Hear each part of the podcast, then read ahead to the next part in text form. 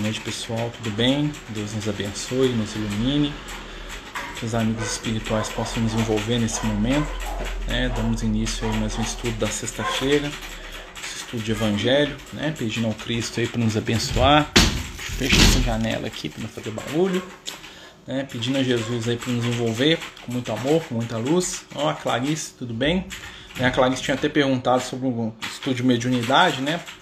Desculpa não ter te respondido, Clarice, mas a gente ainda não começou não, né? Quando voltar da pandemia, a gente tem um projeto aí de fazer um estudo, sim. Né? Na verdade, dar continuidade ao que a gente está fazendo na casa, tá bom? É, pessoal, hoje, né, é o nosso dia de estudar Evangelho e a gente vai, né, a, né, a pedido de, dos companheiros lá do, do grupo do Amigos do Caminho, né?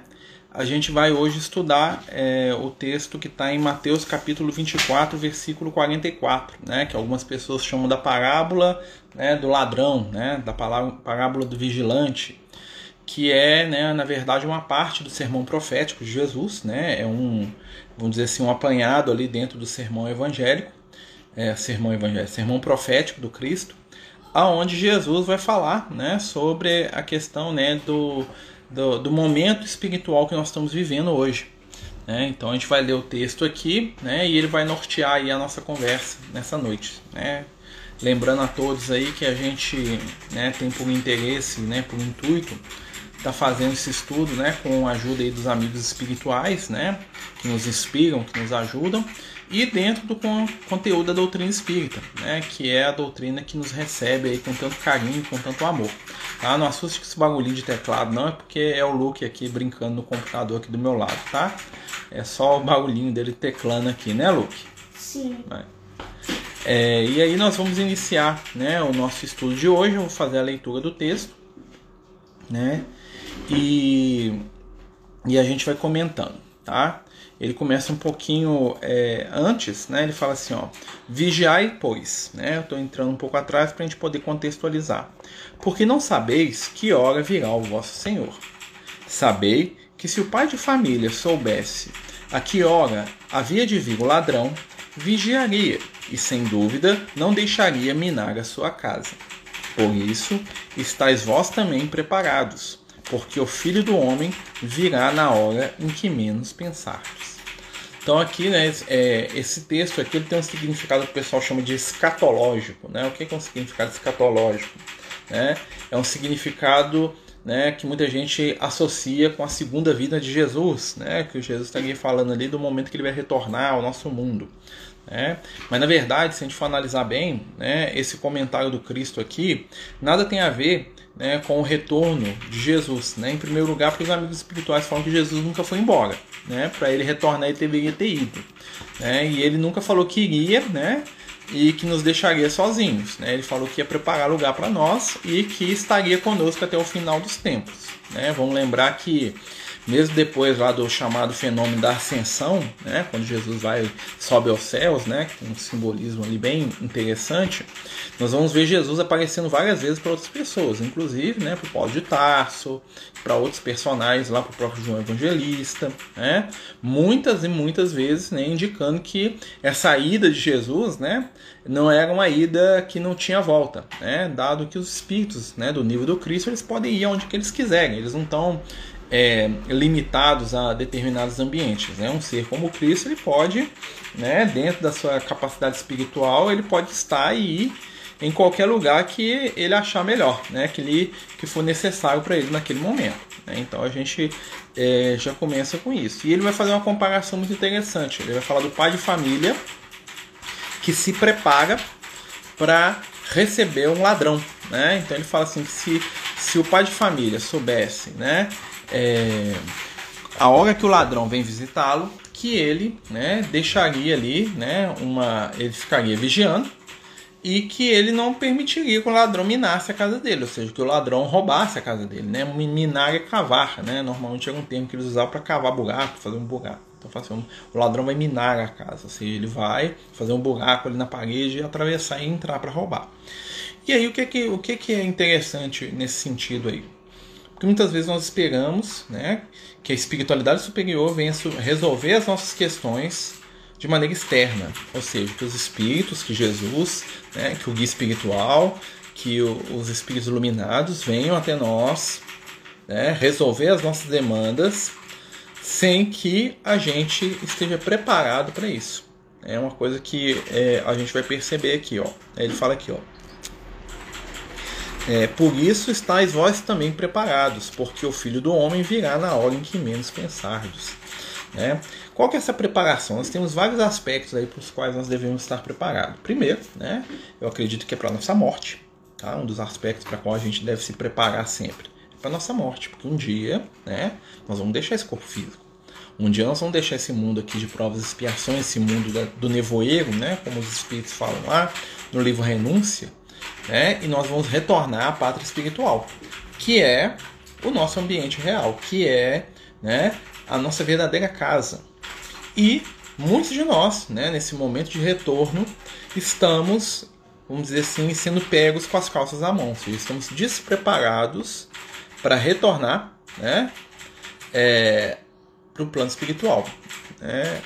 O companheiro está perguntando aqui, Marcel, seria a continuação da parábola do servo bom e do servo mau? Também, né? Tá ligado também, né? O bom servo é aquele que faz aquilo que o senhor dele pede, né? O mau servo é aquele que promete que vai fazer e não faz. É, também tem a parábola dos dois filhos, né? Que tem uma, uma conotação bem, bem semelhante, né? Que vocês vão ver que sempre Jesus trabalha essa ideia da dualidade, né? A parábola dos dois filhos, né? O filho pródigo vai trabalhar a dualidade, a gente já até conversou sobre isso, né? Nós temos lá os dois filhos, né? O filho mais velho, né? E o filho mais novo, né? Cada um dos dois tem uma prova diferente, né? Vocês vão notar que é sempre assim, são provas diferentes em situações semelhantes. Né? Na, no, na parábola do filho pródigo, o filho mais novo, dada sua inexperiência, ele vai dissolver tudo que o pai dele deixou para ele. O filho, e vai ser testado nisso. E ele vai voltar e vai tentar aprender com aquela lição. O filho mais velho, ou seja, o filho mais experiente, né, espiritualmente mais antigo, ele não vai dissolver os bens dele, porque ele já sabe, talvez por experiências passadas. Mas qual que é o teste do filho mais velho? Aceitar o retorno do irmão mais novo. Né? Então, cada um deles vai ter, na mesma situação, gerar provas semelhantes. Aqui, né, quando a gente fala da, do servo bom e do servo mau, que também tem muito a ver com é, outras parábolas de Jesus, quer ver um, um, a outra parábola dos dois filhos, como a gente falou, né? Que o pai tinha dois filhos e ele vira para o filho e fala assim: vai trabalhar na minha vinha. Aí o filho fala assim: vou, vou, eu tô indo. Passa um tempo, o filho não vai. E ele vai pro no outro filho e fala assim, ó, vai trabalhar na minha vinha. O filho mais velho, né, o outro filho, fala com ele, não, não quer trabalhar nada não, quer saber disso não, e manda o pai embora. Mas aí passa um tempo, o filho fala, ah, sabe uma coisa, eu vou, levanta e vai, né? Então nós temos duas situações. Né? Nós temos ali o, o diferente que gera aprendizado. Muitas vezes nós estamos de lados diversos. Nós vamos ver outro exemplo disso é o fariseu e o publicano né? A prece do fariseu, né? Que é a prece lá do, do cara que se exalta, né? Porque achava que era perfeito. E a prece do publicano, que é a prece do cara que se humilha, né? Porque reconhece as suas fragilidades. Cada um dos dois estava num momento de prova diferente. Né? Então, cada um do, dos dois estava num contexto diferente. Aqui, né, nesse evangelho, nessa preparação que Jesus fala pra gente, né, ele vai falar assim: ó, o filho do homem virá na hora em que menos pensardes. Ou seja, as nossas necessidades espirituais, elas vão aparecer na nossa vida nos momentos que nós menos nos preocuparmos com elas. Né? Por quê? Porque para nós hoje, é uma coisa que o, que o Liel sempre fala, para nós, felicidade é satisfação. Tá? Ah, no nosso nível evolutivo, nós aqui que estamos aqui hoje, né? O que é ser feliz para a gente? É, alguma, é quando os nossos sentidos estão satisfeitos, quando nós temos algum tipo de prazer sensorial, ou seja, felicidade para nós, no nosso nível evolutivo, né, é algo que agrada a visão, ou olfato, ou paladar, ou tato, ou audição. Quer ver um exemplo disso? Sou feliz quando eu vejo uma pessoa muito bonita que está perto de mim e fala que me ama. Eu, né? Sou feliz quando eu sou elogiado. Alguém me elogia, Marcelo, cara legal. Né? Sou feliz quando alguém me faz um carinho. Sou feliz quando eu como alguma coisa gostosa. Sou feliz quando eu chego, eu sinto a fragrância suave, né? E normalmente a felicidade para nós ainda é muito sensorial. Por isso, a, a felicidade que os espíritos superiores experimentam ainda, né, é distante da gente, porque nós esperamos uma felicidade sensorial. E a felicidade sensorial, ela nasce do que? Da satisfação do prazer. Por isso que gera-se em nós o vício. Né? O que, que é o vício? O vício é um comportamento repetitivo né? a fim de se buscar alguma situação de prazer. Então, por que, que o cara ele é viciado em sexo? Porque ele busca o prazer sexual o tempo todo, aquilo lhe dá uma satisfação. Por que, que o cara é viciado numa bebida, numa droga? Porque ele busca né, o prazer sensorial de que quando ele, ele usa aquele entorpecente, ele vai sentir. Por que, que tem gente que é viciado em si mesmo, vaidoso? Porque ele precisa ouvir né, dos outros o quanto ele é lindo, interessante, bonito, inteligente. Né?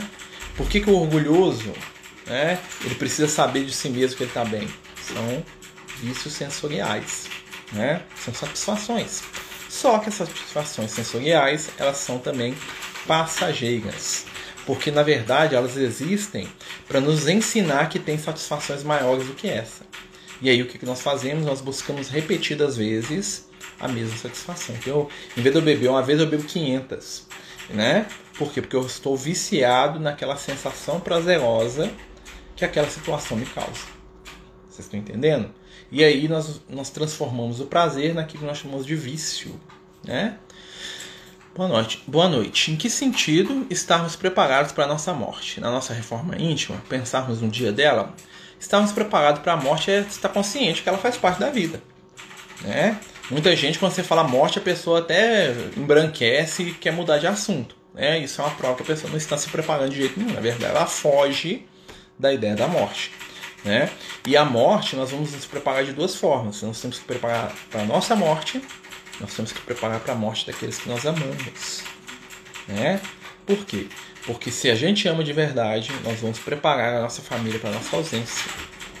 É, hoje de manhã eu estava conversando com o Luke aqui, né? meu pequeno, e ele virou para mim e falou assim: pai, eu tô com medo de você morrer. Né? Esses são os medos que aparecem, né? Não quer dizer que eu vou morrer, não. Tá? Espera, não. Né? E aí eu falei com ele, né? Por que, você está com medo de morrer? Eu falei, não sei. Aí eu falei assim, olha, todos nós vamos morrer. Eu vou morrer e você vai morrer também um dia. Né? Mas eu espero que não seja agora. Isso é uma preparação. Tem que ficar falando demais, contando história, aprofundando o negócio? Não. Né? Houve uma demanda você trabalhou aquilo. Né? Tá, nós vamos falar um pouquinho sobre as formas de felicidade além da sensorial. Dentro aqui da parábola nós vamos falar. Tá bom, Diogo? Vamos lá, né?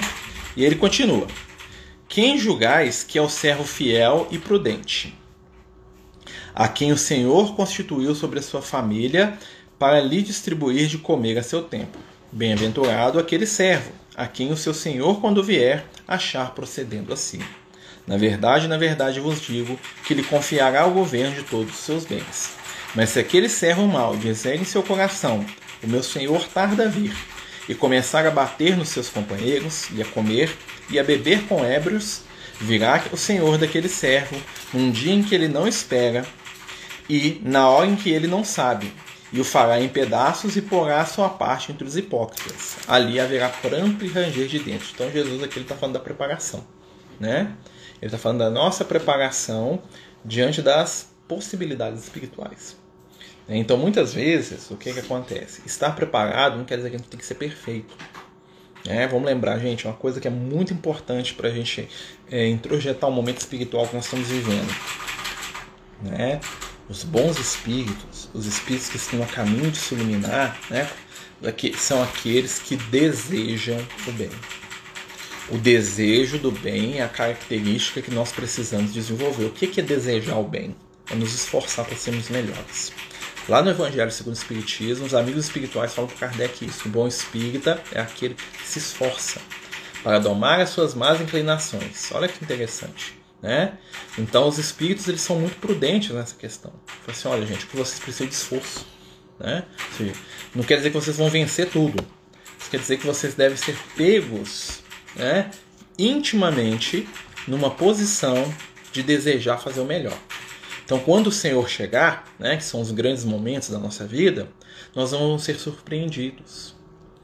Né? Então, normalmente, o que nós precisamos é apenas de uma intenção do bem. A intenção é a raiz de toda a construção espiritual. E isso parece pouco, né? parece muito pouco, mas não é. né, voltando à questão da satisfação, né, como nós ainda somos seres muito materializados, nós ainda precisamos né, de contato material, né, é, e nós precisamos, acima de tudo, né, de sentir. Né? Tal é a condição do encarnado. Né? Por que, que a gente encarna? Porque a gente está num corpo físico. Porque o corpo físico favorece as sensações, né? falando aí dos sentidos. E a vida sensorial, ou seja, o que a gente sente, o que a gente chega, o que a gente prova, o que a gente escuta, o que a gente enxerga, o que a gente toca, são coisas prazerosas. E a felicidade para a gente, né, dentro desse, desse limite, né, é algo que proporciona prazer. Então eu sinto prazer, eu sou feliz. Né? Isso no início do nosso processo evolutivo. Né? Vai chegar um momento, e já está chegando esse momento, que as questões sensoriais, ou seja, aquilo que eu chego, que eu sinto, que eu enxergo, que eu escuto, começam a não nos preencher totalmente. Existe uma sede de algo mais que nós não sabemos de onde que vem essa sede. Que na verdade é o nosso espírito eterno, imortal, né? o nosso ser real, né? aquilo que nós somos, a essência divina, né? que aspira e que busca algo mais. E aí nós vamos começar a aprender a nos satisfazer não com aquilo que nós recebemos de impressão sensorial, mas com aquilo que nós doamos de impressão sensorial. Notem que a caridade ela está muito ligada com doação né? Então, uma boa palavra. Olha só, antes eu precisava ouvir para ser feliz, agora quando eu falo, estou modificando um pouquinho. Eu estou sendo feliz, porque eu estou consolando. Né? Antes eu precisava ver coisas que me agradavam, agora talvez eu comece a perceber que quando eu vejo outro feliz, ou aquele que eu amo feliz, eu tenho prazer. Antes eu precisava saborear algo né, patente, mas muitas vezes quando você vê lá alguém né, sorvendo um alimento, né, e você sabe que aquela pessoa está passando fome. Já viu aquela é, a famosa alegria da avó, né? Que, você, que eu, ia, eu lembro que eu ia na casa da minha avó, né? Das minhas duas avós, né? Que Jesus as abençoe lá, que eu sei que elas estão muito bem porque elas eram espíritos admiráveis em vários aspectos. E eu lembro quando eu ia lá e eu comia, a minha, elas falavam assim: Nossa, é bom demais fazer comida pra você, que você come com a vontade. Eu comia lá, tinha uma avó, a minha avó materna fazia uns queijos gostosos, eu mandava aqueles queijos. Ela falava: Nossa, avó, é trem bom demais fazer queijo todo dia. E eu comia e ela me dava mais. A minha avó paterna já fazia um monte de doce, um monte de coisa gostosa também, e ela ficava feliz quando eu comia, né? Ou seja, você está aprendendo a ser feliz com a felicidade do outro. O primeiro momento de despertar aí da nossa felicidade real é quando a gente começa a sair da felicidade do prazer da gente, da felicidade de perceber o prazer alheio.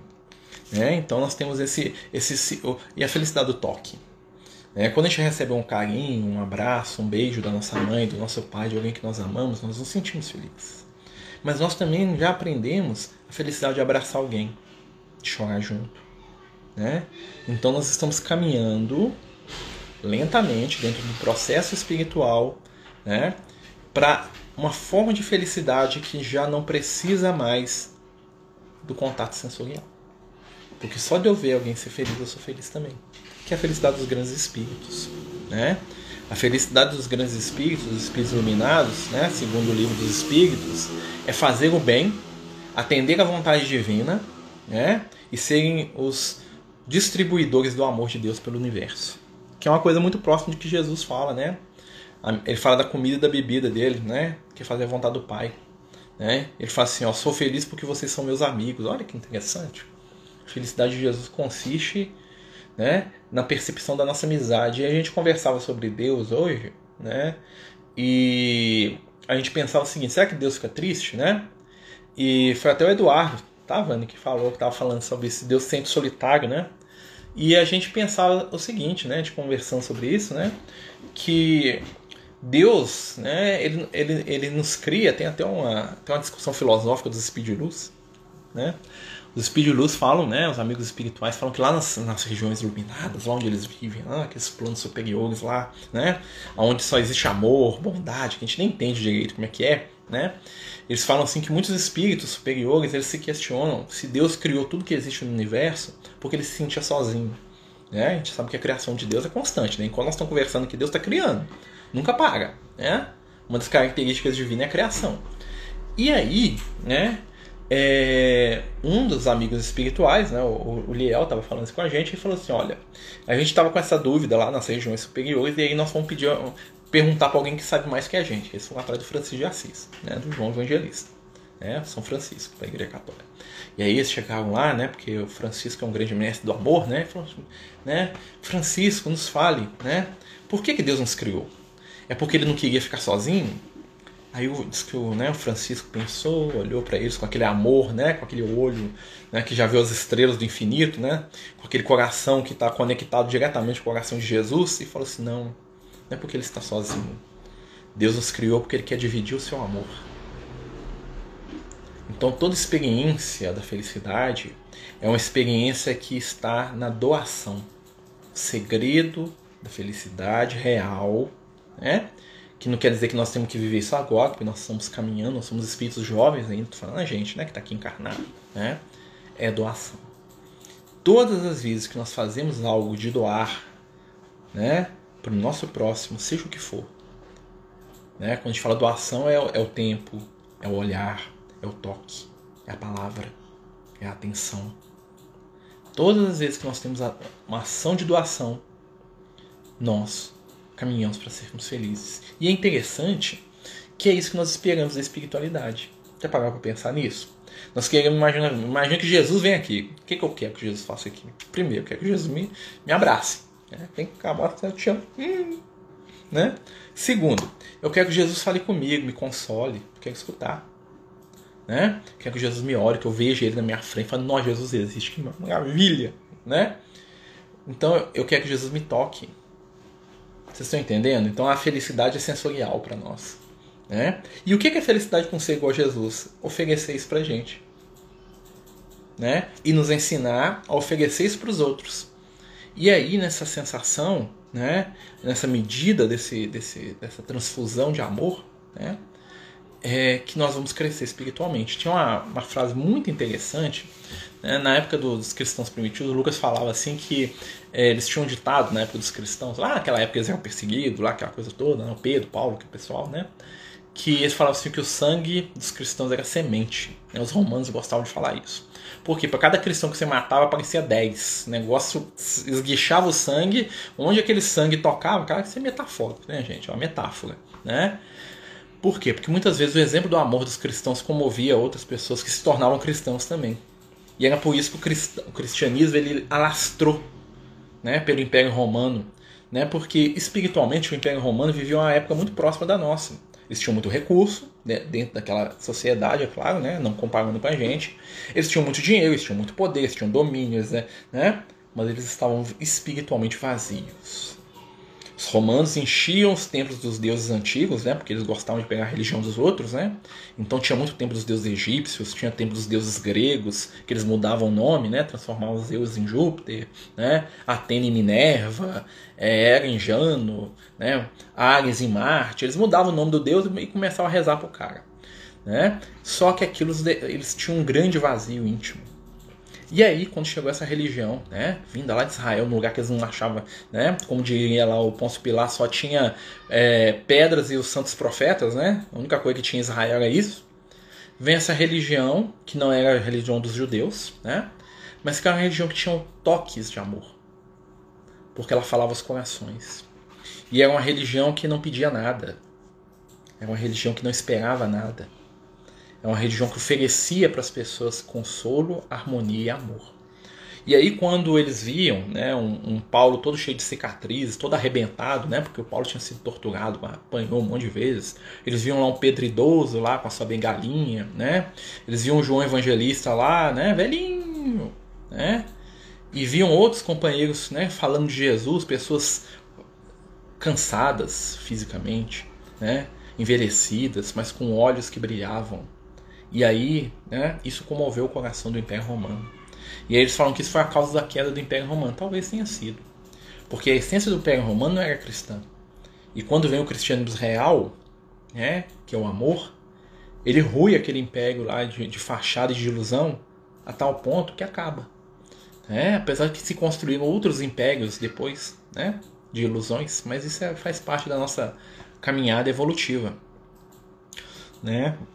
A Márcia está falando aqui, fora da caridade não há salvação. Frase linda, não só como frase, mas principalmente como no sentido da ação, exatamente. A caridade é muito mais do que doar um prato de comida, tá? A caridade é a certeza de que nós estamos conectados. E o que eu preciso, você precisa também. E na medida que a gente percebe isso, somos mais felizes. Nós precisamos de ser mais felizes. Né? E muitas vezes nós buscamos a felicidade na satisfação. E aí vem prazer, que um dia foi felicidade, porque prazer também é felicidade, né? Os espíritos mais primitivos, o prazer é felicidade, tá? Se você pega o seu cachorrinho né? Você faz um carinho nele, dá uma comida para ele, ele vai entrar numa, numa sensação é, prazerosa muito grande. Ele vai ser feliz dentro daquela expressão ali, né? Da mentalidade primitiva dele. Se eu pego a minha gatinha aqui, bota ela no colo, faço um carinho, deixo ela deitar em cima de mim quando ela gosta, ela vai começar a ronronar, né? Ela começa a fazer um motorzinho, né? Aquilo é uma manifestação do quê? De prazer. Dentro da capacidade evolutiva dela, ele está sendo feliz, né? E, ela, e os animais precisam de muito pouco para serem felizes. Nós também, aos olhos da espiritualidade. Né? Então muitas e aí o que é que acontece? Só que nós ainda não aprendemos isso. Então a gente sofre pelo que a gente não tem, pelas perdas. Né? E a perda é a maior das ilusões, porque para você perder você tem que ter. E quando nós aprendemos que nós nada temos a não ser aquilo que carregamos na nossa intimidade, nós nos libertamos da dor da perda. É, isso é sabedoria espiritual que nós precisamos né, adquirir com o tempo. Né? É, é interessante, né? E aí, né? Jesus está falando do servo fiel. O servo fiel é aquele que se prepara para fazer o bem. Todos nós podemos ser convidados a fazer o bem agora, daqui a pouco, daqui a uma semana. Né? Estar pronto não quer dizer acertar sempre, nem ser perfeito. Né? É estar disposto a realizar e a agir né? Muitas vezes nós somos médiums né? e somos médios do bem, porque nós permitimos que o bem flua através de nós. E muitas vezes, para fazer o bem, só precisa disso: deixar que ele passe por você, que ele se movimente. Né? E quando ele se movimenta por nós, nós somos os primeiros beneficiados dele. Sem muita preocupação, sem muito sofrimento, sem muita dor, sem querer ser perfeito, né? Além do que nós damos conta, que até perfeição do ponto de vista espiritual é algo relativo. Né? Seja perfeitos como o vosso Pai Celestial é perfeito. perfeito. Jesus fala isso, né? Você pensa, nossa, nós estamos lascados. Como é que eu vou ser perfeito igual a Deus? Né? O Pai Celestial é o Pai do jeito que a gente entende, ou seja, Deus dentro do nosso nível de consciência. Então eu dou conta de ser perfeito dentro do meu limite. Se eu viver aquilo que está dentro do meu limite de consciência, eu estou sendo perfeito. Sabia? É. Claro que o meu limite de consciência é diferente do seu. Concordo com você. Aqui somos todos inquilinos de nosso Senhor Jesus Cristo. Daqui nada levamos. É, só levamos aquilo que está no nosso coração, que são os valores, as experiências, né? Os pedidos de desculpa que nós oferecemos, os aprendizados, inclusive com os erros, né? Nós vamos aprender, porque muitas vezes a gente fala aquilo que a gente não queria, né? A gente escuta aquilo que a gente não queria também ouvir. E às vezes aqui, aquilo que a gente escuta do outro, ele também não queria falar com a gente. Nós temos que lembrar disso. Né? Porque às vezes, assim como nós falamos muita coisa que a gente não gostaria, que a gente se arrepende, às vezes a pessoa fala com a gente algumas coisas que ela se arrepende depois. Mas é difícil pedir perdão. É difícil pedir desculpa. A gente não sabe disso. Né? Constrangido. Né? Então a gente é, à medida que a gente cresce espiritualmente, a gente vai aprendendo né, a cobrar menos porque entende mais. Cada vez que eu buscar entender mais, eu vou cobrar menos. Cada vez que eu buscar cobrar mais, né, eu vou me perder, que eu não vou entender nada. Todos os espíritos ignorantes são extremamente cobradores. O espírito trevoso, a característica deles é cobrar, cobrar, culpar o outro. A culpa é sinal de infância e atraso espiritual. Espírito inferior culpa tudo e todos, né? Culpa a si mesmo, culpa o outro, né? Já visto as regiões umbralinas, você lê nos livros aí, ó, não precisa nem ser médio não. É, os espíritos que estão no umbral, o que, que eles falam o tempo todo? Ah, porque eu estou aqui, porque o outro me traiu, me roubou, me fez, me aconteceu, me, me tirou, me tomou, me fez, e não pode, e eu sofro, e assim, e assado. Você vai nas, é a mesma coisa você ir num presídio. Ninguém é responsável de nada, todos são inocentes e a culpa é sempre de alguém que armou para esse que tá lá fora. Os espíritos inferiores também são assim, eles nunca são culpados, né? ou seja, eles nunca são responsáveis. A culpa é sempre de alguém, né? E eles sofrem ali porque alguém armou para eles. Mas eles vão se vingar, né? Eles falam isso, pelo menos, né? E não percebem que o maior inimigo deles é eles mesmos, tá lá dentro. Né? E eles sofrem. Porque o sofrimento ele nasce da nossa incapacidade de nos ajustarmos à justiça. E entender a justiça é entender que Deus é bom. Porque justiça está ligada com a bondade. Porque misericórdia Jesus quer, não sacrifício. É, muitas de nós querem que, o, que aquele que a gente não gosta seja sacrificado, né? A gente é meio que. Né?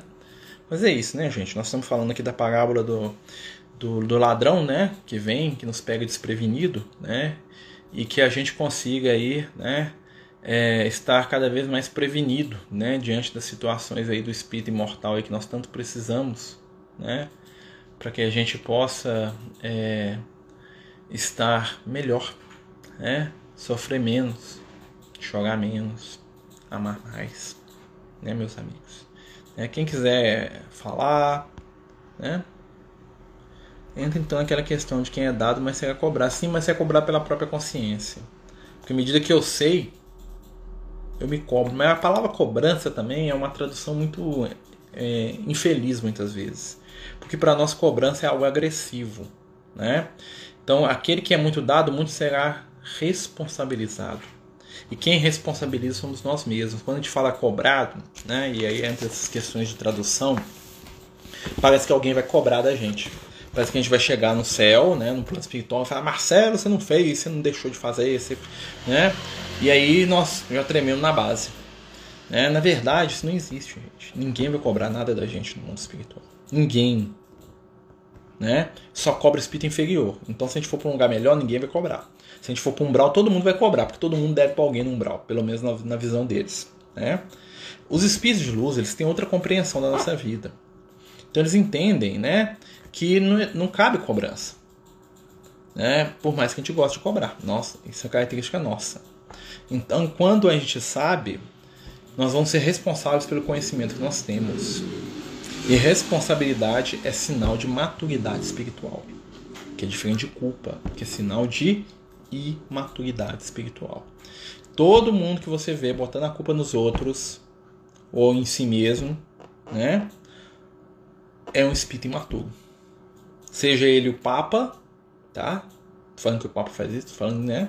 Seja ele o faxineiro da esquina, seja ele, né, o rei da Inglaterra, a rainha de Sabá, seja ele o dono do restaurante, o mendigo da rua. Se eu culpo o próximo, se eu tô culpando alguém, isso é um sinal da minha imaturidade espiritual, porque nós aprendemos com a espiritualidade amiga que nós somos responsáveis pelas nossas escolhas. somos culpados que a culpa baixa o nosso padrão vibratório e nos prende a inteligências que querem culpar. Aquele que se sente culpado atrai para si espíritos inferiores que culpam.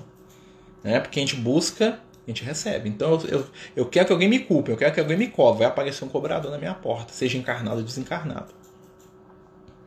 Né? Ontem eu acordei com meu, com meu filho me chamando. Aí eu acordei sofro tanto com meu Deus, com uma saudade imensa. Mas quem disse que não teve com ele? Né?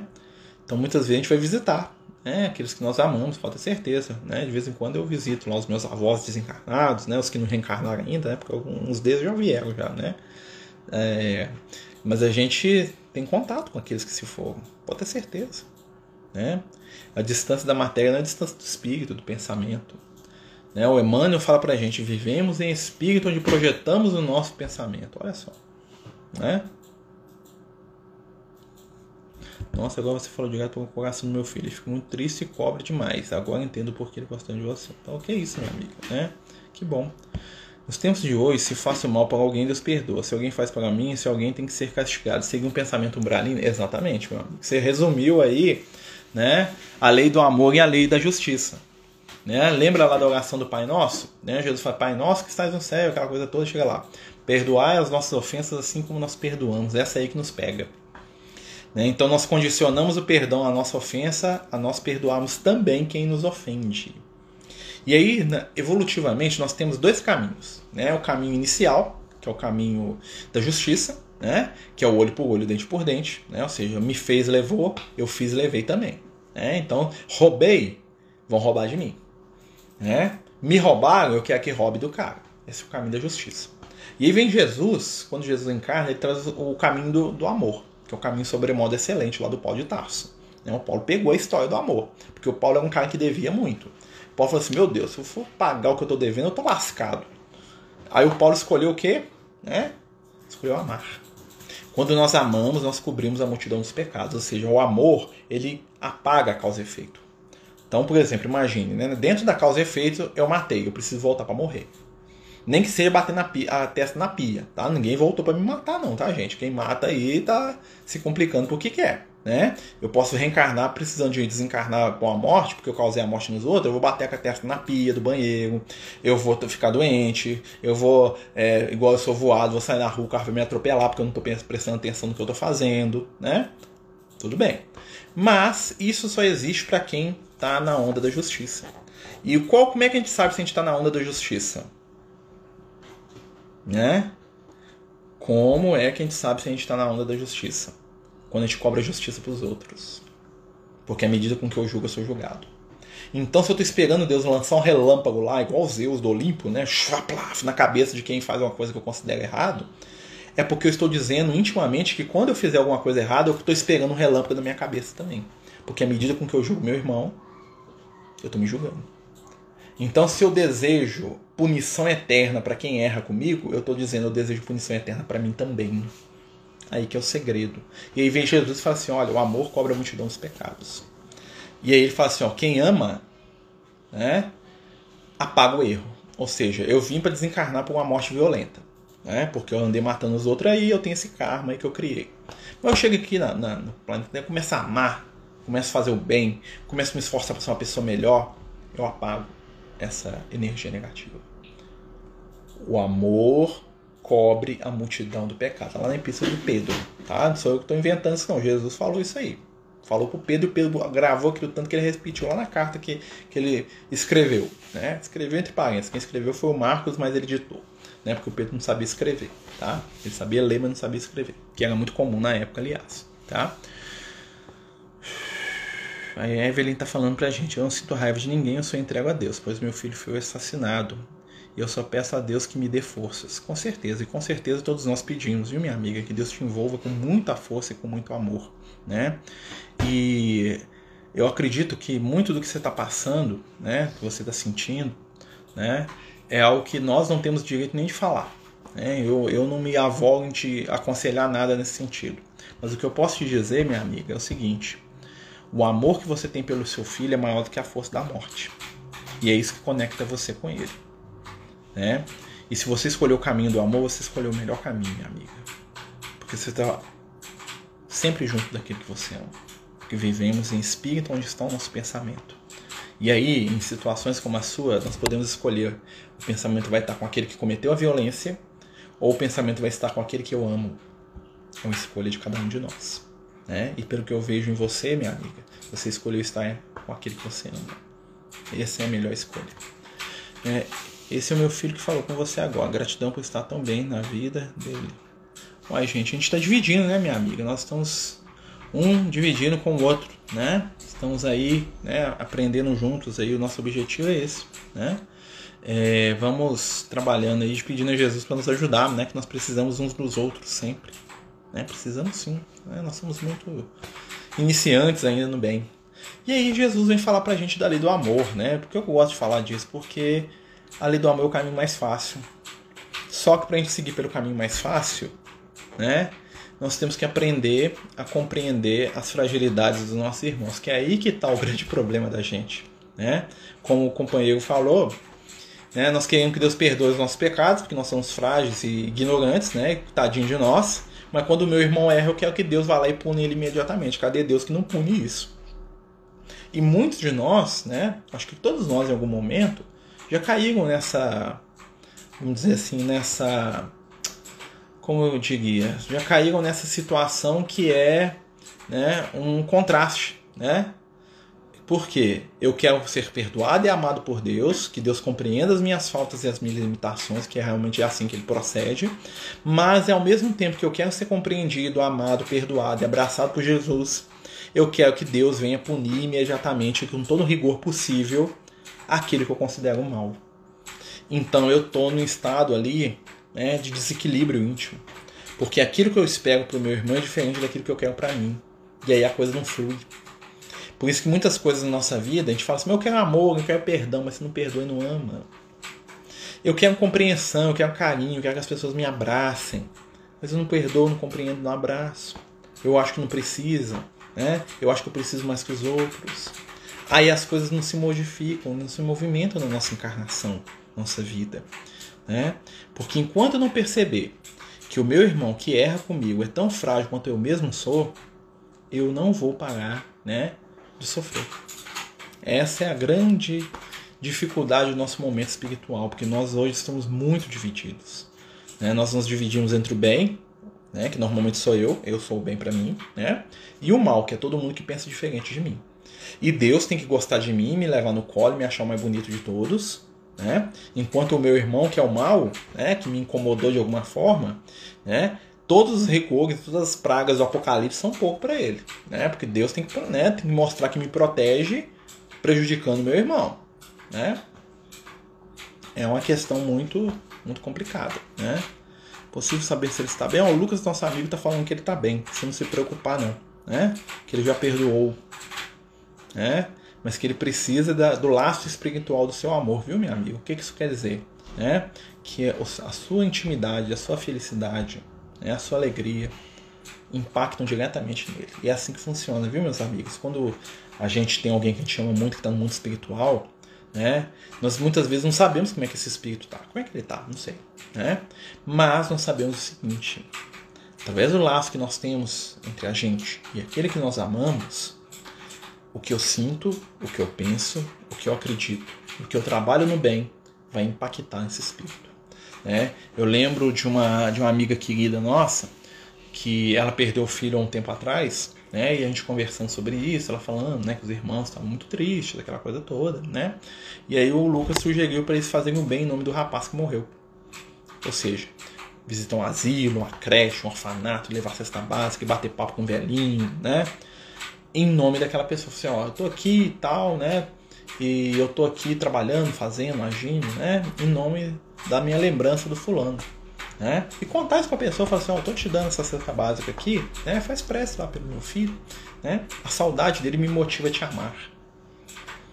Né? A falta que ele me faz está me motivando a estar aqui com você hoje. Não para substituir, né? Mas para direcionar a nossa afetividade. Porque o afeto é uma força que precisa de ser canalizada. Porque afeto não canalizado se torna em amargura, em ressentimento, em tristeza, em dor. O afeto ele precisa ser canalizado, nem seja para a plantinha, para o bichinho, né? para alguém que está na nossa casa, às vezes sedento de carinho, para alguém que ninguém dá amor. Né? Nós temos milhares de companheiros aí abandonados em orfanatos, crianças, querendo um abraço. Né? Temos né? A gente já teve oportunidade de visitar aí algumas creches, algumas coisas assim, gente, dá vontade de pegar os meninos e tudo trazer para casa. Né? Claro que a gente não dá conta de fazer isso, queríamos dar, né? mas a gente não dá conta. Aqui em casa já tem quatro, né? tirando os dois gatos e cachorro. Né? E o pessoal ainda brinca eu sou o quinto menino da minha esposa, então vocês imaginam, coitada dela. Né? Então, assim, gente, o que a gente puder doar, ofereça. Faça de coração. Um sorriso. Né? Na questão da, da aceitação da morte, aqui é o Migo falando. Uma coisa me edificou muito, que foi a partida do meu irmão, meu pai e da minha mãe, no prazo de sete meses. Se fosse em outra época, acho que não suportaria. Mas o Espiritismo me ajudou muito. Sim, essa é a proposta consoladora da doutrina e do Evangelho. Né? Não é resolver o nosso problema, mas acender nos nossos corações a esperança.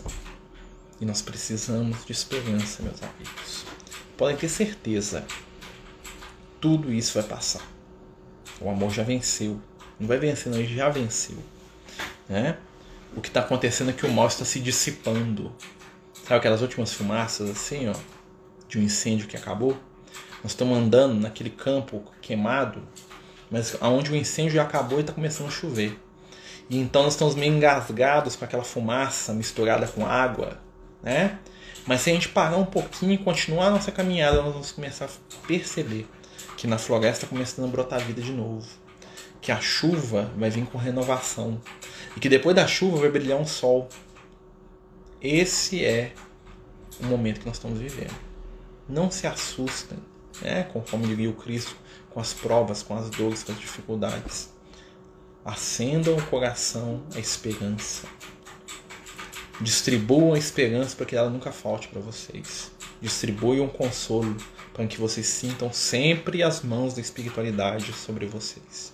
Né? Como diz o querido Liel, né? mãos que se movimentam em direção àquele que sofre, têm sobre elas as mãos da espiritualidade e as mãos de Jesus. Né? Exatamente, amigo. Todo esse momento é o mal agonizando, é o fim do mal. Porque o mal não é eterno, não é transitório. Seja o mal individual, né, aquele que vive em mim, as minhas fragilidades, meus erros, seja o mal no contexto geral, que é muito pequeno também, gente. A maioria das pessoas é boa. Né? Analisem, observem. A maioria das pessoas é boa, é ética, é justa, é trabalhadora. A maioria. Né? Tanto é que quando aparece alguma pessoa criminosa, assusta. Nossa, fulano é criminoso, meu Deus. Né? Meu Deus, mas o mal tem mais propaganda. Já pararam para perceber? Né? Tem 10 mil pessoas que trabalham e cumprem seus objetivos, mas uma pessoa que faz o mal chama mais atenção que os 10 mil. Né? Porque o mal grita. E o bem é tímido. Os espíritos falam isso pro Kardec, né? Por que, que parece que o mal domina? Porque o bem é tímido. Nós não falamos do bem. Nós temos vergonha do bem. Né? Então nós temos que falar mais do bem. Do bem que nós vemos no outro. Do bem que nós fazemos. Do bem que nós somos. Né? Coisa aí pra gente guardar. Os amigos, já estamos aí em cima do, do nosso tempo, né? Queria aí pedir a todos vocês aí, né, que nos ajudem nessa vibração final, né? Pedindo aí para os nossos companheiros, para aqueles que estão precisando. Queria falar para vocês que nós conseguimos fechar todos os apadrinhamentos do Universo dos Sonhos, né? Fechamos hoje, né? Então, é, nós vamos já fazer a compra dos presentes, que vai ser no dia 19 de dezembro. Nós vamos filmar, tirar foto, colocar, né? Quem nos ajudou e nós agradecemos.